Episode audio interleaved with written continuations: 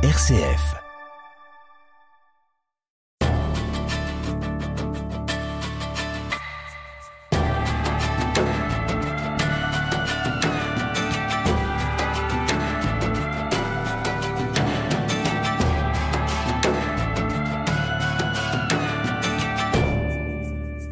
La seule certitude, c'est que nous allons tous mourir un jour.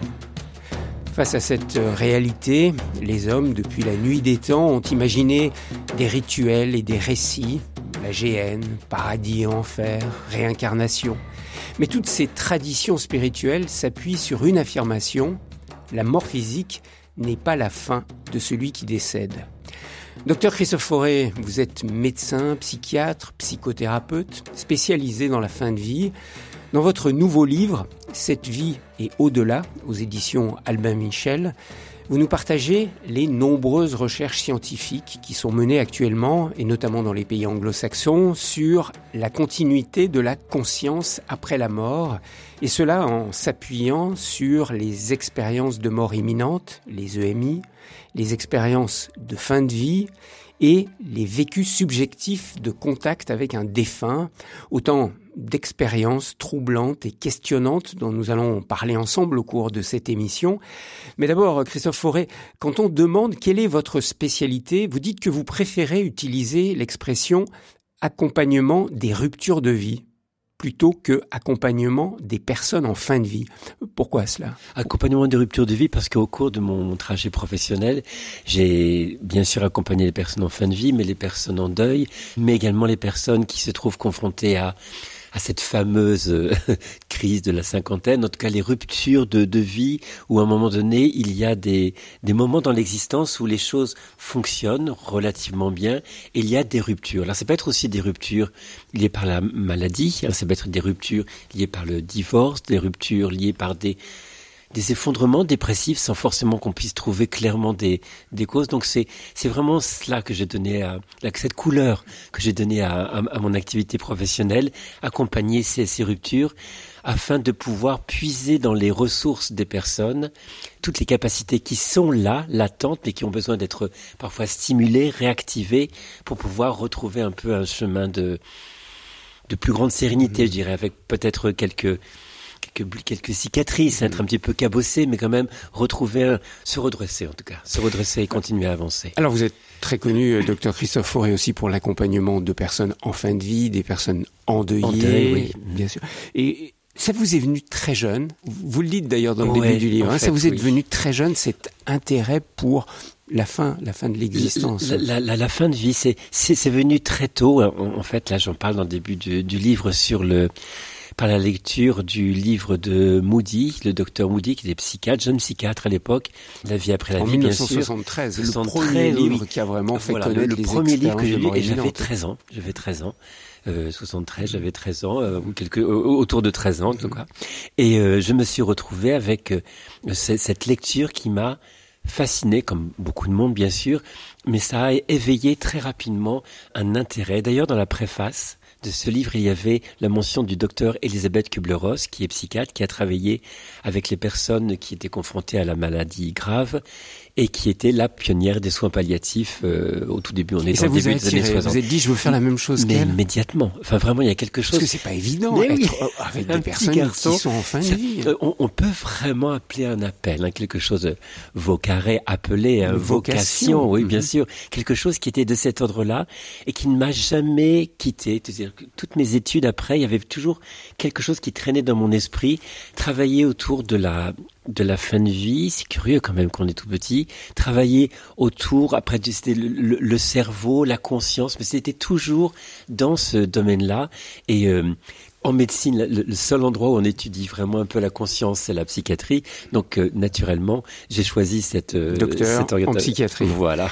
Les expériences de mort imminente, c'est quelque chose qui vous a attiré tout jeune, mais lorsque vous étiez étudiant en médecine, est-ce que l'on en parlait dans le Quand j'étais étudiant en médecine, on n'en parlait absolument pas. Là, je parle d'il y a quelques décennies.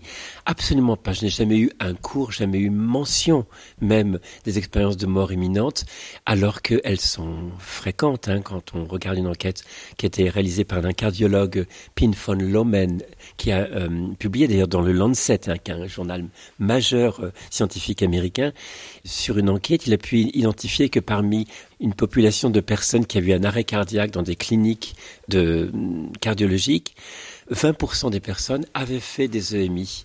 Et en fait, euh, il était un des premiers à vraiment étudier de façon systématique cela, de façon prospective. Mais durant mes études, on n'en parlait pas du tout. On ne savait pas du, on pouvait pas même identifier clairement ce que ce que c'était.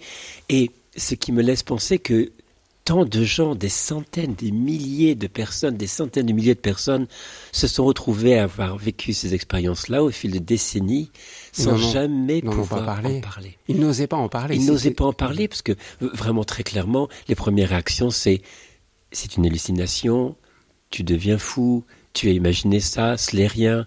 Et même d'ailleurs pour les, les, expériences de mort imminente d'enfants, les jeunes enfants qui parfois font des expériences, ils ont deux ans, trois ans, quatre ans, cinq ans, huit ans, et euh, ils racontent ça à leur papa, à leur maman, qui dit mais non, mais non, tu, tu, as imaginé?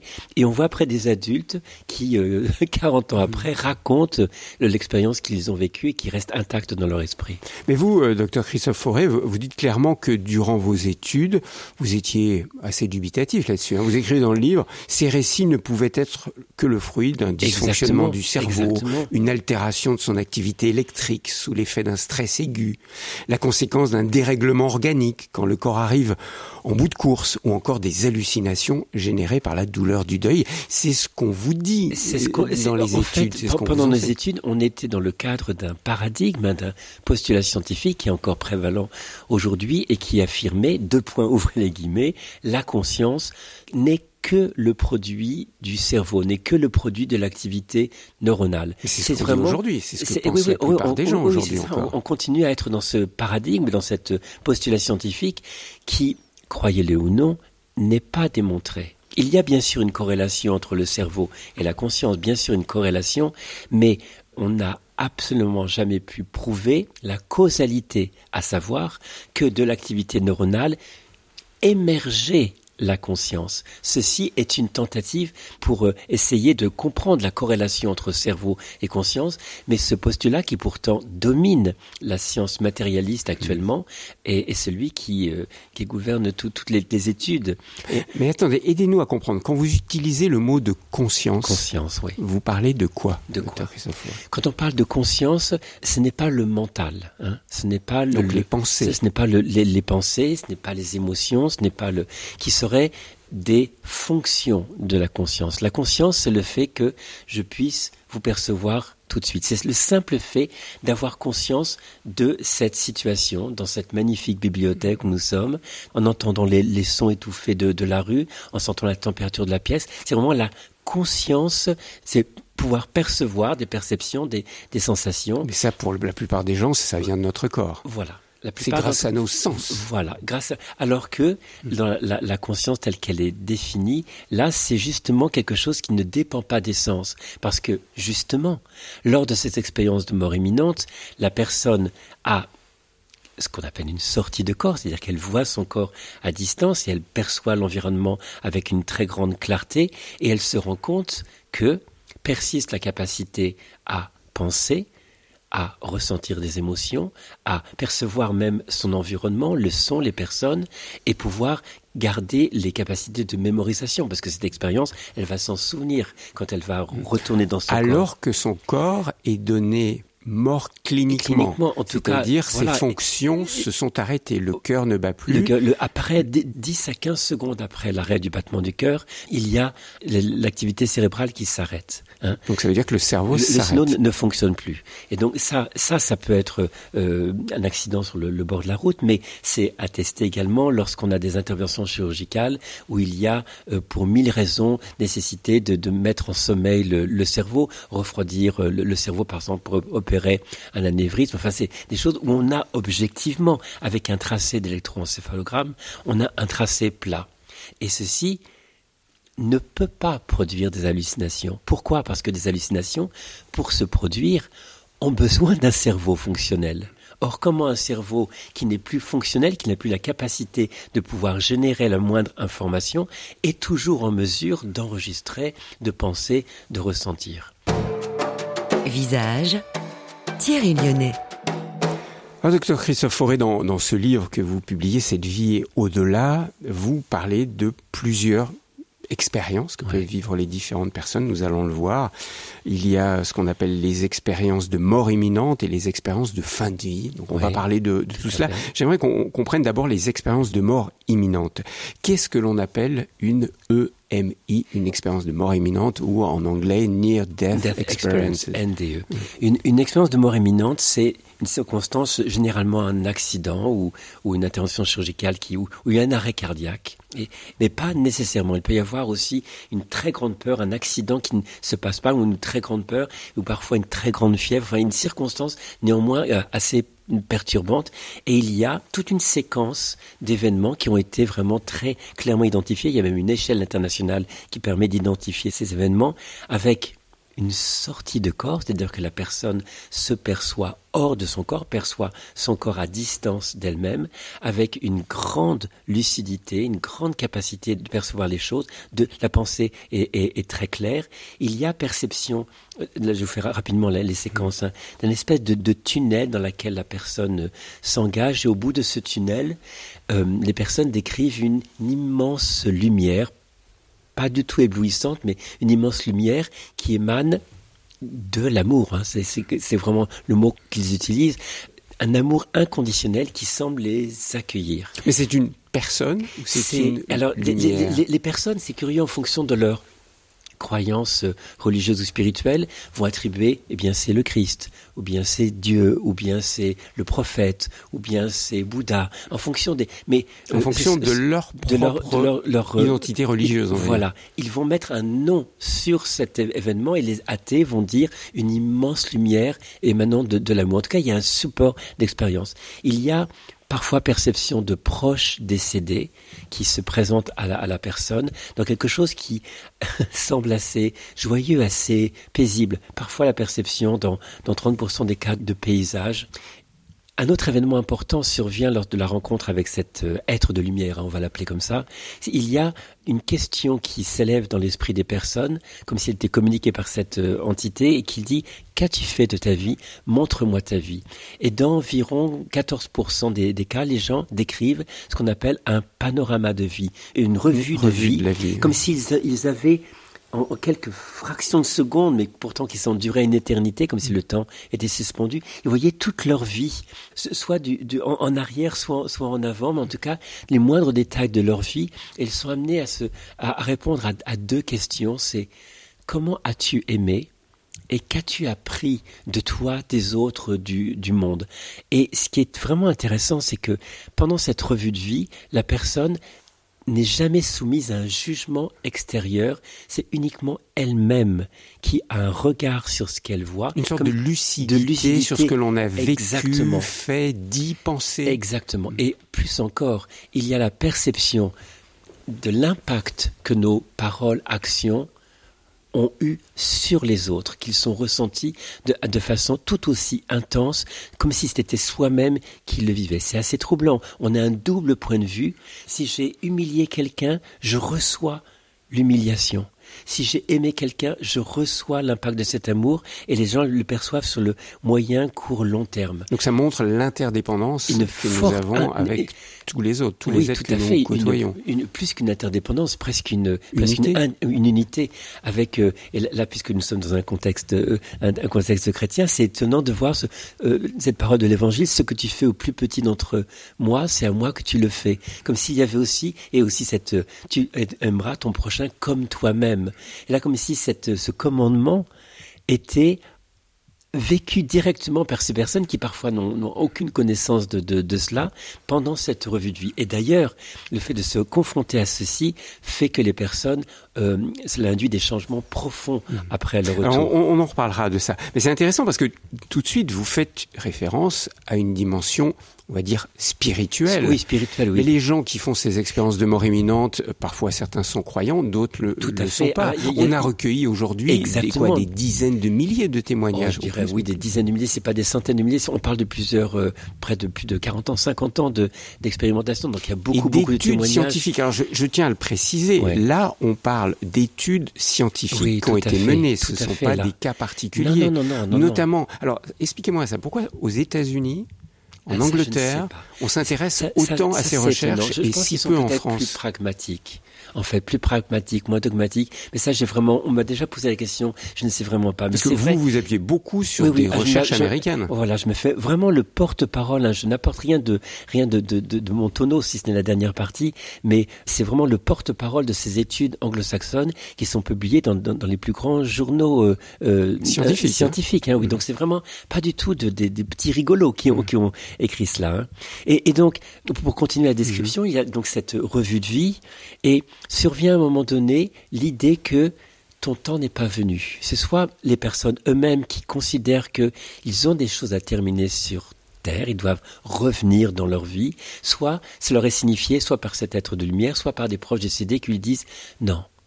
Tu as encore des choses à faire, il faut que tu retournes. C'est pas eux qui décident. Parfois, alors c'est parfois des personnes décident, souvent pour prendre soin d'un enfant, d'un proche, de terminer quelque chose d'important qui est étonnamment en lien avec euh, le fait d'aimer. hein. Et ou alors ça leur est imposé parce qu'ils ne veulent pas partir. Je ne veux pas quitter cet environnement extrêmement pacifié de lumière, de paix. Elle dit non, tu dois revenir. Et à cet instant, il y a un retour quasi immédiat dans le corps. Et là, curieusement, euh, sur le corps, la, personne en train d'être réanimée sur le bord de la route ou, ou en train d'être réanimée euh, pendant l'intervention chirurgicale, etc. Et les personnes, dans la continuité de l'expérience, ont beaucoup de mal parfois à parler de cette expérience. Ils, ont, ils craignent d'être considérés comme fous, qu'on le- qu'on se moque d'eux, donc beaucoup gardent le silence. Et mais il y a aussi un temps d'intégration. On s'imagine que cette expérience-là va tout de suite trans, transfigurer. Non, non, il y a un temps de, de transformation de plusieurs semaines, mois, parfois années, et qui débouche sur des transformations extrêmement profondes et qui interpellent beaucoup le, le psychiatre que je suis parce que euh, c'est- ce sont des transformations radicales parfois de vie sur la vision sur soi, sur les autres, sur l'importance de d'avoir une vie qui a du sens, l'importance de- d'une vie qui est régie par de l'amour, de la- l'attention à autrui, une dimension de, de sagesse et, également.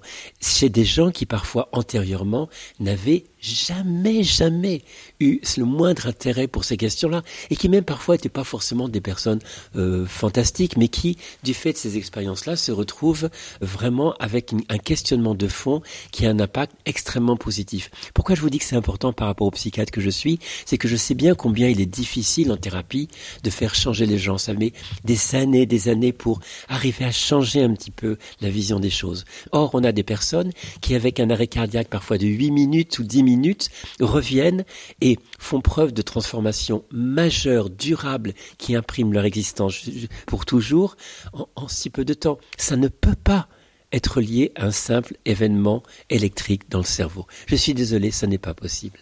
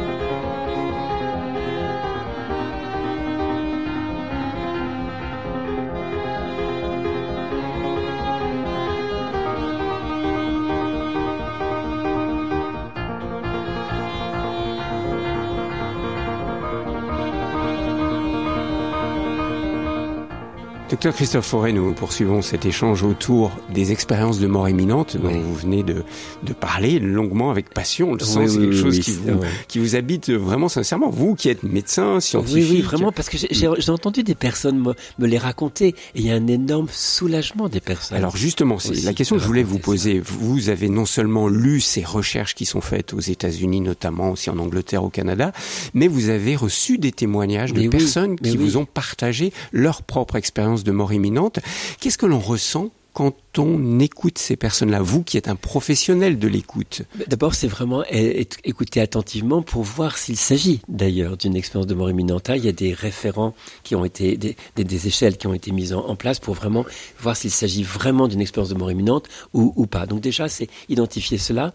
Et après, si c'est vraiment une expérience de mort imminente, on reconnaît une couleur. Il y a une couleur constante. D'ailleurs, j'invite les personnes à, lire encore et encore s'ils lisent l'anglais, parce que malheureusement c'est beaucoup en anglais, les sites internet où il y a des milliers de, de témoignages, la même couleur de quelque chose qui a été touché et qui est quasiment de l'ordre de l'indicible, avec une, incroyable de, de, de, de, mettre des mots, une grande difficulté à mettre des mots. Mais toujours, il y a quelque chose qui est de l'ordre d'une transcendance dans cette expérience et surtout une compréhension que cette existence qu'il mène là a a du sens et qu'il doit vraiment s'inscrire dans ce sens. Un exemple, un monsieur qui a un accident de voiture, euh, de, de, moto, pardon, à Paris, il tombe, il est percuté, il se voit, il sortit de corps et il se voit euh, inconscient sur le, sur le bord de la route. Et lui, il ne voit pas du tout ni le tunnel ni la lumière, et, mais simplement dans, une ambiance de paix énorme. Et il comprend quelque chose du sens de sa vie sans faire ce voyage dans le tunnel, sans la rencontre avec la lumière. Car il faut bien dire que tout le monde ne fait pas toutes les étapes de ce que vous avez décrit. Alors là, justement, je parle de cet exemple-là. Mm. Il est simplement sorti de corps, un état de grande paix et une compréhension intuitive sur ce qui devait être fait de son existence. Et il a décidé de revenir, en disant, je dois revenir pour ma famille. Et il a réintégré son corps. Et là, curieusement, il a retrouvé la douleur physique qu'il n'avait pas pendant son expérience. Et ça induit en lui un questionnement de fond, à la fois sur son couple, mais surtout une questionnement, c'est un questionnement professionnel sur je ne suis pas dans la, la finance, la communication et tout, mais je, ne suis pas là où je devrais être.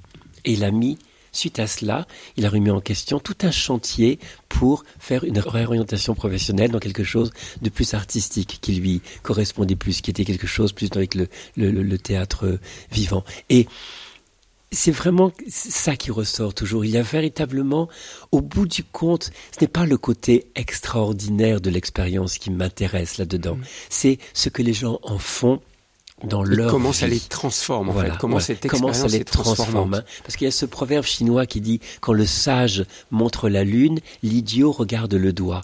Ne soyons pas des idiots à regarder le doigt à être fascinés par ces expériences qui certes sont fascinantes mais ce qui est pointé c'est cette vie. C'est notre vie. Et donc, donc l'interrogation sur le sens sur le de sens des choses et, et, et une interrogation sur cette conscience qui ne semble donc pas reliée au corps physique. Et donc si elle n'est pas reliée au corps physique, quelle est-elle? Donc ça veut dire que la conscience dont nous parlions au début de cette émission n'est pas le fruit du fonctionnement de notre corps. Non, c'est ce qui semble. Et, je n'énonce pas une croyance ici. J'énonce le cumul de faits et de données qui, les mis les unes à côté des autres, arrive à cette euh, idée que la conscience n'est pas localisée au cerveau. On parle de conscience Mais, non localisée. Docteur Christophe Jusqu'à très récemment, dans la plupart des religions du monde, on parlait de l'âme. Oui. L'atman chez les hindous, chez les mhm. bouddhistes, l'âme chez les juifs, chez les chrétiens, le roi, le souffle. On parlait d'une âme. Cette notion d'âme a peu à peu disparu. Oui. Aujourd'hui, on parle de conscience. De conscience, on parle plus. Donc, est-ce que ce que l'on est en train d'évoquer là sous le terme de conscience, c'est ce que l'on a appelé pendant des siècles l'âme, l'âme qui était distincte du corps. Alors ça, je ne sais pas, parce que justement, ce qui est important, c'est que je me suis posé dans, ce livre en, entre guillemets, même si ça peut être réducteur scientifique. Là, c'est une question de théologie. Et je préfère ne pas y répondre. J'ai mon idée, parce que je suis assez imprégné de culture à la fois chrétienne et, bouddhiste, donc, mais euh, euh, je parlerai plutôt de courant de conscience plutôt que âme. Qu'est-ce que c'est courant de conscience Un courant de conscience, plus comme euh, un courant de conscience comme, un, vous avez il y a un fleuve, s'appelle la scène, c'est identifié comme la scène, mais la scène n'est jamais la même. C'est un, flux constant qui est identifié comme la scène, mais qui est jamais constante, qui est en sans cesse euh, remaniement. Mais une conscience qui garde la conscience d'elle-même. Mais, mais vous voyez, là, on sortirait en fait de ce que j'ai voulu. dans la théologie. Voilà, on est théologie, mm. et c'est pas ça que j'ai voulu. J'ai voulu simplement pour laisser après aux personnes la possibilité de faire leur propre. Oui, mais il y a bien un individu, parce que ce que vous nous avez décrit, cette personne qui quitte son corps oui, oui, oui. n'est plus son corps, oui. mais elle est toujours. Elle est, elle est, quelque chose. Elle est une conscience. Mhm. Mais, mais véritablement, là justement, mais une conscience qui a la mémoire de ce qu'elle a vécu, qui reconnaît des êtres décédés, puisque certains voient des êtres aimés qui sont décédés. Elle a un vis-à-vis avec cet être de lumière. Oui, il y a un échange. Eh bien, il y a, oui, oui, bien sûr. Il y a un échange. Et, c'est ça tout l'intérêt de, de valider ces expériences-là pour étudier ces témoignages. Quelle est la nature même de cette conscience? Parce que dans ces témoignages, on n'a pas véritablement la nature même de cette conscience, même si, sans pousser les choses, les personnes l'énoncent comme étant par nature amour.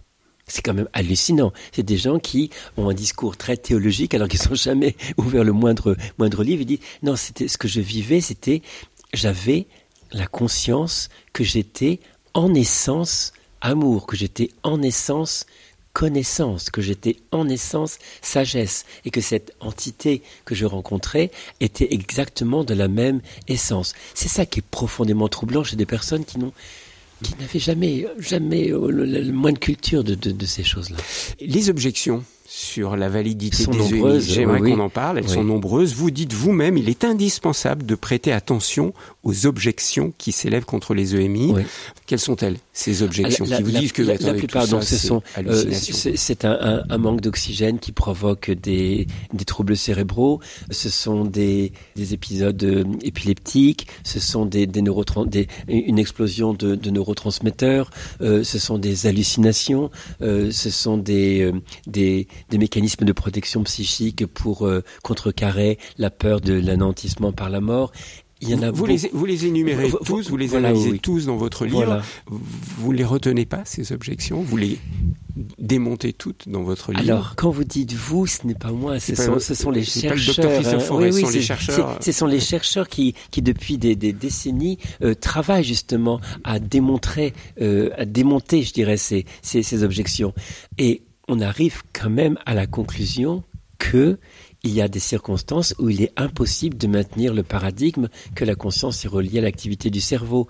Quand, par exemple, euh, il, y a, une étude qui a, comparé euh, les, expériences de, de, personnes qui étaient aveugles de naissance et qui avaient fait des EMI et qui sont en mesure, pendant leur expérience, de voir, de pouvoir percevoir des objets qui sont jamais, jamais perçus et qui quand ils reviennent dans leur corps, ne, ne voient plus, mais sont en mesure de décrire la pièce où ils étaient, même des pièces où leur corps n'était pas, mais qu'ils ont pu voir d'autres pièces mhm. de, de l'hôpital, par exemple. Et une femme même qui s'était jamais vue, puisque aveugle de naissance, s'est reconnue à la bague qu'elle portait en disant, mais c'est moi cette femme qu'on est en train de, de ranimer. Donc, euh, là, on n'a pas le temps d'entrer dans le détail, mais il y a de, nombreuses objections qui peuvent être euh, levées. Des personnes qui ne sont pas restées à proximité de leur corps pendant la réanimation, par exemple, mais qui sont allées se retrouver dans la salle d'attente ou parfois dans des couloirs de l'hôpital à, des dizaines de mètres ou des centaines de mètres de là, et qui pouvaient décrire ce que leurs proches ont fait, ce que leurs proches ont dit,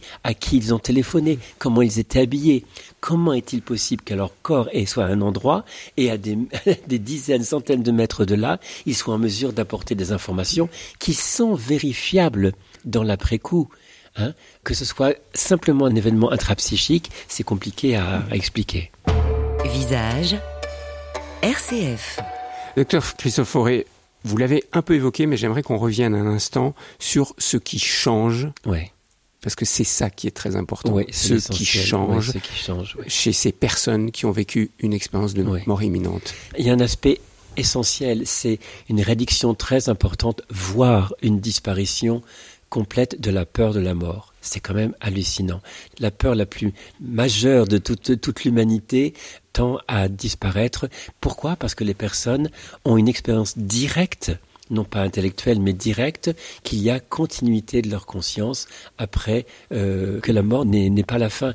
Et il y a, dans, dans ce constat-là, curieusement avec la peur de la mort qui s'estompe, il y a une soif de vivre qui, qui émerge avec une compréhension que cette vie a un sens. C'est intéressant. Parce que si ce monde-là où ils sont allés momentanément est si merveilleux, revenir dans la condition humaine qui est quand même bien marquée par la souffrance pourrait donner envie de se suicider et de vite retourner dans cet univers-là. Eh bien, il y a des études justement qui ont été menées par des personnes euh, auprès de personnes qui ont fait des expériences de mort imminente après suicide dans l'immense majorité des cas, si ce n'est pas la totalité des cas, les personnes disent non, le suicide n'est pas une option viable entre, entre guillemets et euh, ils ne refont pas de tentative de suicide parce qu'il y a une compréhension qui s'élève durant l'expérience où on leur fait comprendre qu'il y a des choses à faire dans cette vie-là. Mmh. Hein, C'est-à-dire qu'on n'est pas par hasard dans cette existence-là et que l'on a un apprentissage à vivre dans cette existence-là. Voyez, c'est vraiment ça le sens de cette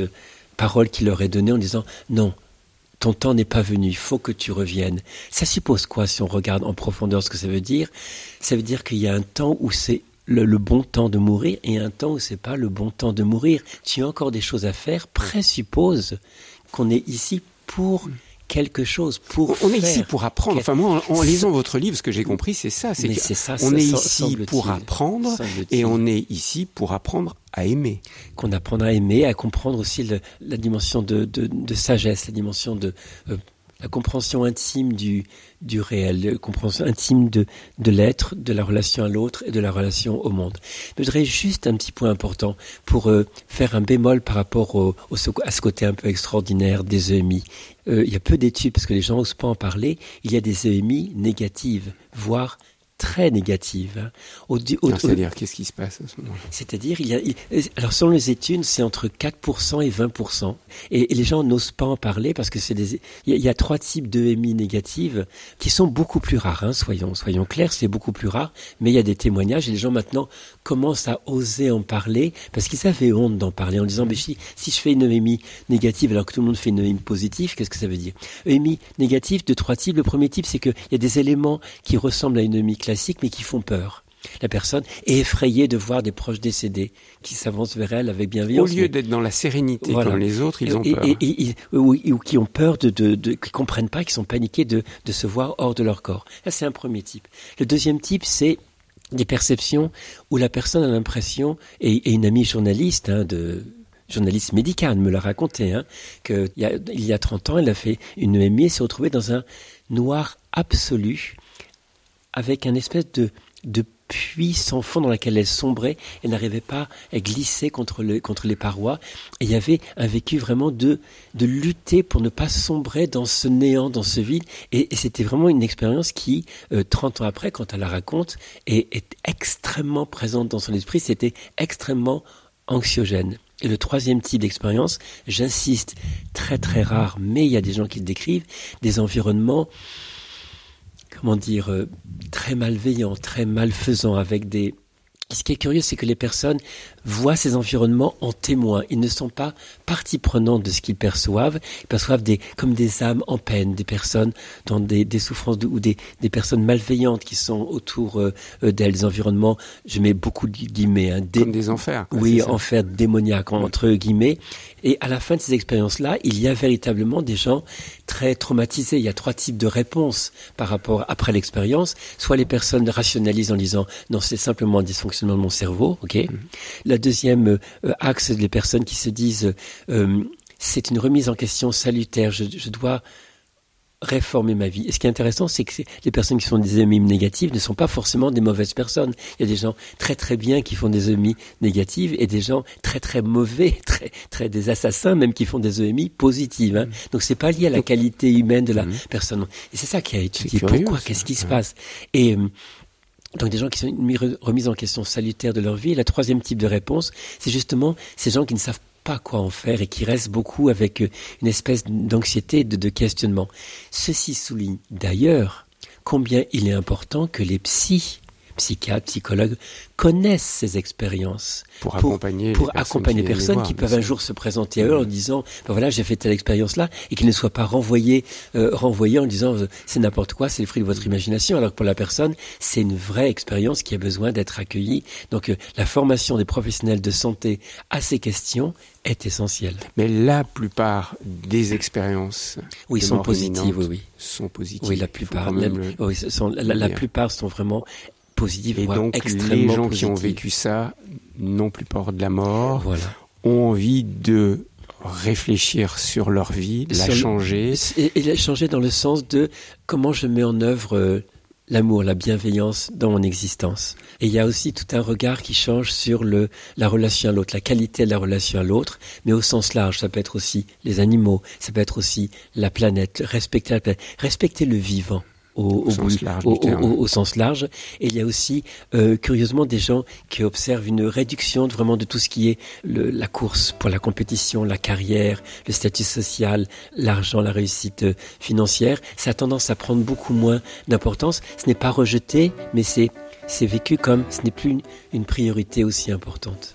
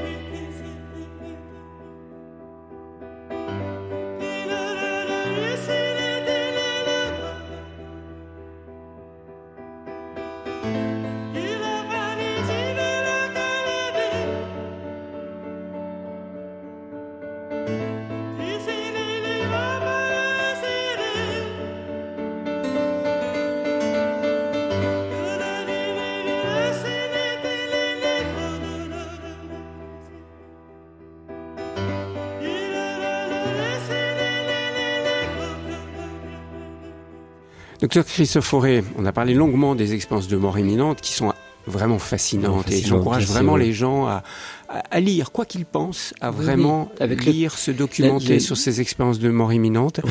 Moi, je me souviendrai toujours d'avoir reçu ici à votre place le médecin de Lourdes qui Oui. recueille beaucoup de témoignages de gens qui viennent témoigner sur leur guérison à Lourdes, où il retient très peu de vraies guérisons. Oui. Par contre, il a recueilli des expériences de mort Bien imminente sûr, bien et sûr. il m'a dit à quel point il avait été bouleversé. Oui, oui, oui. Lui qui entendait tellement de témoignages différents, bouleversé par la véracité de ce qu'il percevait La- quand la- il la- recevait ces témoignages-là. Et c'est devenu quelqu'un qui parle beaucoup des expériences de mort imminente aujourd'hui. J'aimerais qu'on parle maintenant avec vous, euh, docteur Christophe Fauré, d'autres choses dont on parle moins, Oui. Dont on a presque même encore plus, on est encore plus gêné autour. c'est ce qu'on appelle les expériences de, de fin de vie Oui, ou alors- les vécus subjectifs de contact avec un défunt. Alors, ça, des ce sont, ce sont ce deux, choses deux différentes. différentes. On va commencer par les, expériences, de, fin de vie. fin de vie. Alors ça, ce sont des choses qu'on croise euh, assez souvent quand on travaille en soins palliatifs. hein. J'étais médecin en soins palliatifs, donc l'accompagnement des personnes en, en fin de vie. Qu'est-ce que c'est? C'est une personne qui est en fin de vie et qui, dans les cas qui ont été étudiés, on a éliminé les personnes qui avaient des- qui étaient confuses, les personnes, on a gardé que les personnes qui avaient une clarté euh, d'esprit pour pouvoir vraiment ne pas imputer à leur maladie ou à des, des Ou troubles drogues ou aux drogues comme enfin, ça. oui. euh, vraiment ces expériences-là. Ce sont des personnes qui peuvent parler avec vous et dire voilà je, je, je, je suis en train de percevoir là dans la chambre pendant qu'on est en train de parler ma sœur décédée ou mon mari décédé et je les vois de temps en temps, c'est pas tout le temps. Ils, ils- sont là, ils, disparaissent, ils sont là. Mais ça vous fait peur, ça vous, ça vous effraie, non? C'est très calme. Mais qu'est- qu'est-ce que vous en comprenez? C'est comme s'ils m'attendaient, c'est comme s'ils étaient, prêts à, à m'accueillir. Et euh, c'est assez serein, c'est, c'est très joyeux. Et curieusement, comme pour les EMI, les personnes qui font ce type d'expérience en fin de vie ont une diminution, voire une disparition complète de la peur de la mort parce qu'ils perçoivent au seuil vraiment de leur existence quelque chose qui serait une autre dimension au-delà de cette, de cette vie. Et ils en font part à leurs proches, mais ils peuvent en faire part aussi à des, à des soignants, euh, en disant, bon voilà, j'ai... Alors, il y, a, il y, a, plusieurs circonstances. Soit c'est des perceptions qu'ils ont vraiment de, de, de proches qui, euh, euh qui, qui, leur apparaissent, ça paraît, ça paraît incroyable de le raconter comme ça, mais qui, mmh. qui leur apparaissent à l'état de veille, mais aussi parfois à, l'état de rêve, mais avec des rêves qui ont une tonalité un peu particulière, qui n'ont pas toute la valeur symbolique ou les histoires un peu compliquées, des choses très clair, comme par exemple. vous, vous, le savez, la Christophe et la plupart des gens vont vous dire non, mais ça, c'est des hallucinations. Ces gens-là sont en fin de vie, ouais. ils ont plus tout à fait leur conscience, leur mais non, cerveau mais justement, fonctionne. Justement, il y, a, il y a une étude qui a été faite. Bien sûr, il y a une étude qui a été faite par le euh, Christopher Kerk, dont je parle dans, dans, le livre, et qui est un, un médecin de directeur d'unité de soins palliatifs à Buffalo, aux États-Unis. Et justement, il a fait toute une étude sur ces personnes qui traduisaient ce type d'expérience il a mis un point d'honneur à filmer les gens il y a quelques extraits sur YouTube, mais, pas beaucoup, filmer les gens, et il a éliminé, comme je disais tout à l'heure, toutes les personnes qui avaient, qui étaient confuses, qui avaient des états déjà délirants préexistants. Ce sont des personnes qui parlent aussi clairement que vous et moi à cet instant même, et qui disent, OK, vous allez peut-être me prendre pour fou ou pour folle, mais je perçois régulièrement mon fils décédé d'un accident de, de, de moto qui m'est apparu et qui me dit, maman, bientôt tu me viens me, rejoindre. Une autre patiente, mais vraiment qui m'a raconté une dame hyper les pieds sur terre, vraiment très les pieds sur terre, et qui rêve souvent de sa maman décédée. Donc elle rêve de sa maman décédée, et dans ce rêve, sa maman décédée lui dit un jour, une nuit, tiens, Marie, hein, Marie, cette amie de sa maman décédée, va bientôt venir me rejoindre. Elle arrive, elle arrive. Cette dame se réveille de ce rêve. Il est deux heures du matin. Elle regarde sa montre et dit Il faut que j'appelle Marie. Il est deux heures du matin, elle, elle habitait au Mexique. Elle appelle et elle tombe sur son fils en pleurs qui lui dit Maman, Marie, vient de décéder. Elle a donc reçu l'information que sa mère décédée allait accueillir Marie. Marie, sans savoir que Marie était ni malade ni quoi que ce soit, elle appelle et elle a la confirmation par le fils de Marie qu'elle vient de décéder. Vous voyez, c'est le cumul de, de, choses comme ça. Une autre anecdote que je raconte dans le livre, une dame qui, pareil, euh, est en, fin de vie, raconte à l'infirmière, je rêve souvent de mon mari, de mon mari décédé, et euh, que je vais le, le rejoindre. Bon, bah, l'infirmière n'en fait, n'en fait pas plus. Puis un jour, elle est un peu surprise, elle raconte à l'infirmière, mais je, je viens de voir mon mari avec ma sœur ma sœur qui habite en Chine, ma sœur jumelle qui habite en Chine, et euh, un peu un peu troublée. Et l'infirmière demande à la fille de cette dame, dit mais euh, votre maman me parle de, sa sœur. Et là, la jeune fille tombe en, en, en pleurs et elle dit on n'a pas osé dire à maman que sa sœur, il y a quelques jours, est décédée en Chine. Donc la mère n'était pas au courant du décès de sa sœur et elle le perçoit dans son rêve en lien avec son mari décédé et elle, elle s'étonne parce qu'elle ne devrait pas être avec son mari décédé puisque elle est vivante en Chine. Donc, docteur Christophe, on a parlé là des expériences de fin de vie. J'aimerais qu'on parle maintenant euh, de choses très troublantes aussi, c'est les vécus subjectifs de contact avec un défunt. Voilà, qu'on appelle VSCD, vécu subjectif de contact avec un Alors défunt. Déjà, co comment définir ce que c'est? Alors qu'est-ce que c'est? C'est vraiment quelque chose. Euh, c'est euh, à partir du moment du décès où en moyenne six mois, parfois un an, mais parfois plus, euh, euh, d'autres fois dans l'existence, mais parfois une fois pendant un temps très court, quelques secondes, c'est la perception de la personne qu'on a perdue. Qu'on a, soit on la voit en, en 3D euh, en face de soi, soit on la perçoit de façon un peu plus confuse, soit visuellement, soit auditivement, on l'entend, soit on sent une sensation euh, physique de grande, grande. On ressent comme une main sur l'épaule. On entend la voix de la personne la, la voix de la qui dit ne t'inquiète pas, je vais bien. exactement. Mm. C'est d'ailleurs la teneur essentielle de ces, ces messages. Ne t'inquiète pas, je vais bien, tout va bien maintenant. Euh, je suis en sécurité maintenant, je n'ai plus mal maintenant.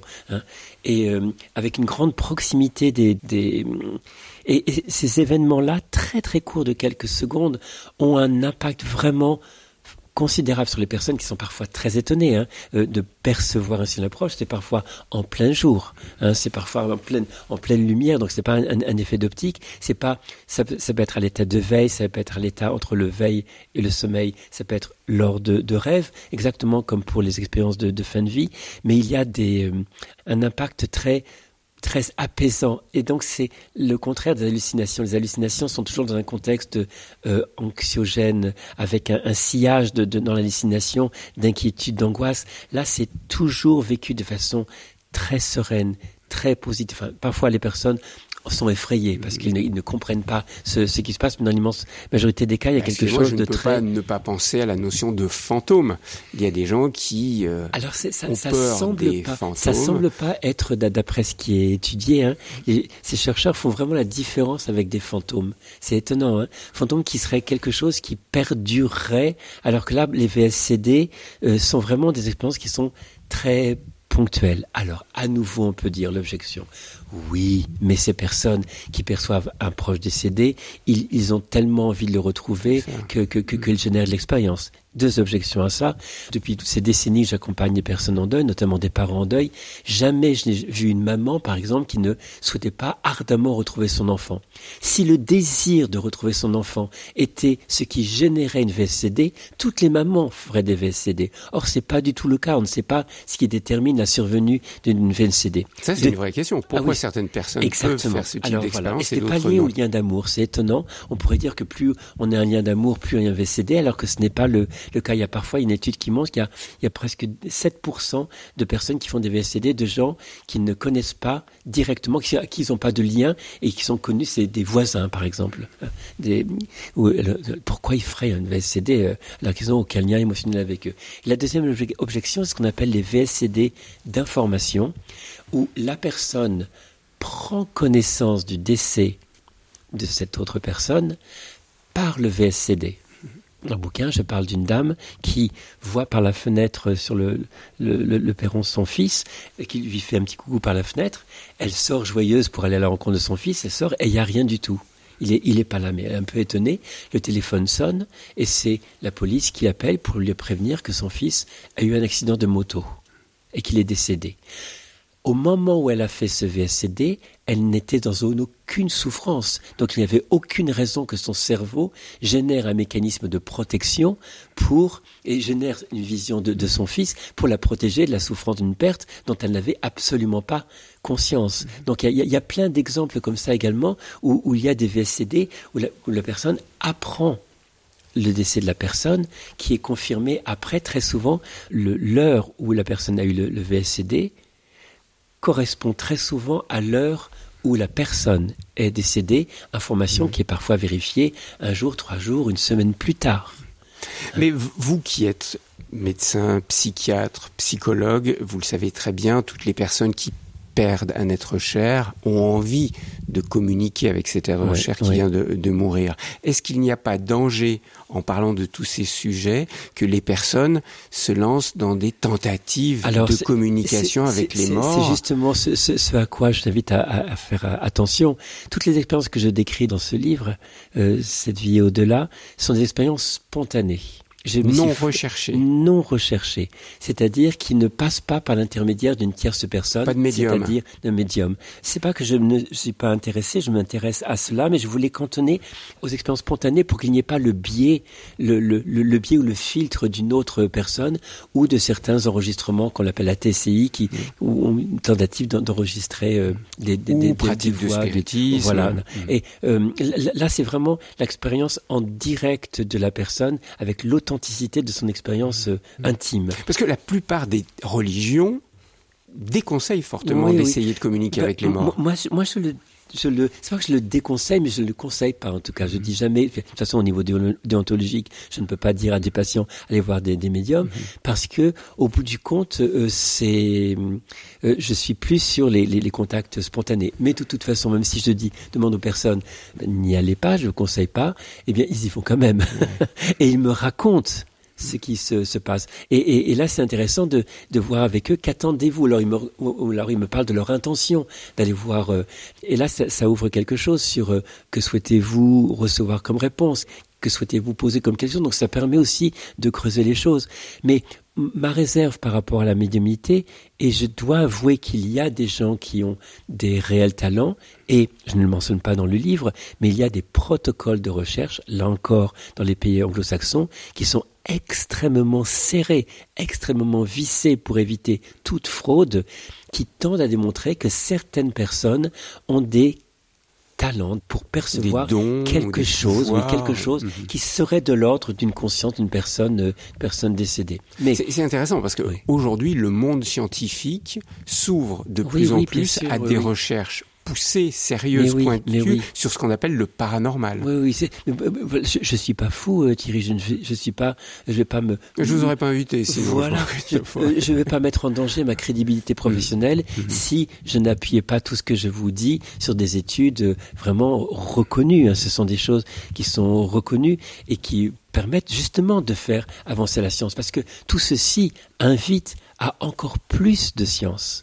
Si on sort du paradigme que la conscience n'est pas localisée au cerveau, ça ouvre un autre champ des neurosciences, c'est pas une opposition, mais un élargissement considérable des neurosciences pour étudier cette conscience mhm. non localisée. Qu'est-ce que c'est? Quelle est sa nature? Et toutes ces vous pointez du doigt la nécessité de l'humilité de la science occidentale pour reconnaître que dans le domaine des connaissances actuelles, nous pouvons dire ceci ou cela, mais le champ est beaucoup plus large.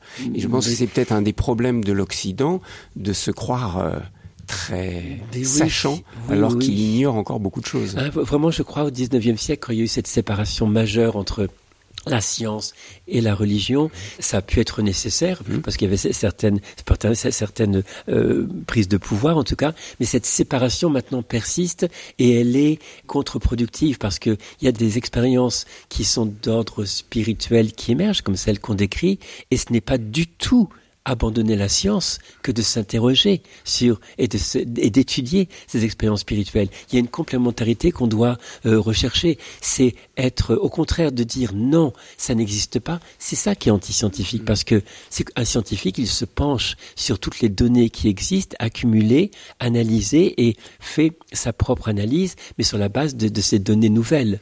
Hein, c'est ça qui va peut-être l'aider à changer de paradigme et dire que oui, on ne peut pas rejeter ces expériences-là et et donc, euh, on est obligé de remettre en question ce paradigme qui dit que la conscience n'est que le produit du cerveau.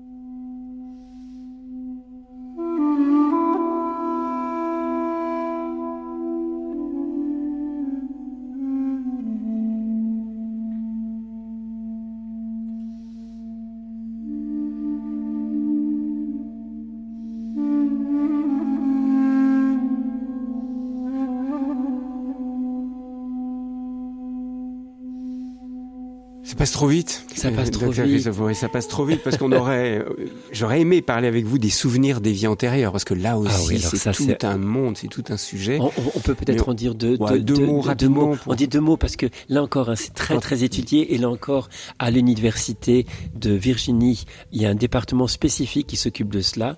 C'est le psychiatre Ian Stevenson qui a pu identifier d'abord euh, dans les pays en Asie du Sud-Est, mais aussi maintenant aux États-Unis, dans les pays occidentaux, de jeunes enfants vers l'âge de deux ans qui commencent, qui, Qui parlent, commence à parler hein, entre 2 et 6, 7 ouais, ans. à peu 17 près. ans. Après, les, ils- beaucoup ont- euh, oublient quasiment, euh, ils oublient les choses après 7-8 ans.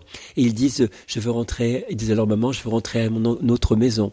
Euh, avant de mourir, je faisais tel métier, j'habitais dans tel village.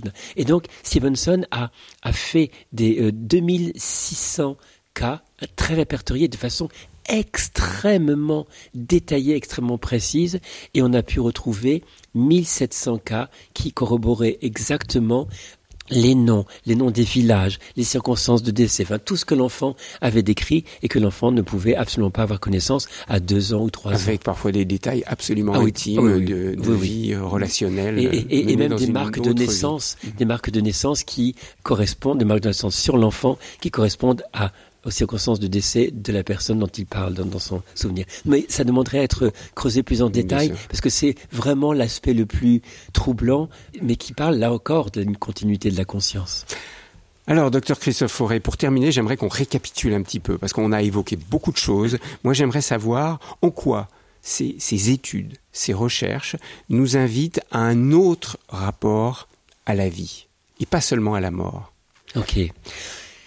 Toutes Si ces expériences, oui, toutes- ces expériences montrent qu'il y a continuité de la conscience et que pendant ces expériences-là, ce qui ressort toujours, il y a deux choses. hein. On va se répéter, mais c'est pas Mais- grave.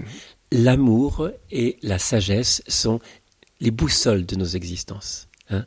Comment on va décliner ces deux axes d'amour et de sagesse dans nos existences, c'est véritablement cela qui va déterminer une existence accomplie. Et quand vous dites sagesse, qu'est-ce que vous voulez dire Sa- sagesse, c'est c'est la- la- la- l'intelligence émotionnelle, c'est la connaissance du réel, c'est la, c'est la, la, la- connaissance euh, euh, scientifique également, c'est la connaissance de soi, connais-toi toi-même de, de, de, sur le temple de Delphes, c'est vraiment connaître l'intimité de, de, de- ce qui constitue le réel. Et la physique quantique hein, nous ouvre aussi à ces choses-là. Donc c'est vraiment, mais au bout du, bout du compte, je devais résumer, c'est comment est-ce que j'aime? Dans mon existence La fine pointe, c'est ça, l'amour comme Euh, nature voilà. même de la conscience, Voilà. quelque part. et dans ce contexte-là, cette vie est le cadre dans lequel on doit apprendre à vivre cela. Donc cette vie a un sens, quelles que soient les souffrances, quelles que soient les épreuves, et Dieu sait si nous sommes confrontés à des souffrances et des épreuves, mais elles semblent-ils, à travers ces expériences, rapportées par la science, mais qui nous disent des choses sur no- notre vie, cette vie n'est pas absurde, au-delà de son apparente absurdité, et il y a quelque chose de très, très profond, de très, très essentiel à vivre dans cette existence. Un grand merci, docteur Christophe Merci. Forêt. C'est un défi de parler de tous ces sujets oui. aussi dans ce même en une heure. Mais je renvoie bien sûr à votre livre intitulé Cette vie, trois petits points et au-delà, avec comme sous-titre Enquête sur la continuité de la conscience après la mort, un livre publié aux éditions Albin Michel. Je vous remercie beaucoup d'être venu et je vous laisse vite beaucoup. repartir parce que je sais que vous avez des patients Des qui vous patients qui attendent. m'attendent. Voilà. Merci. beaucoup. donné. Au revoir.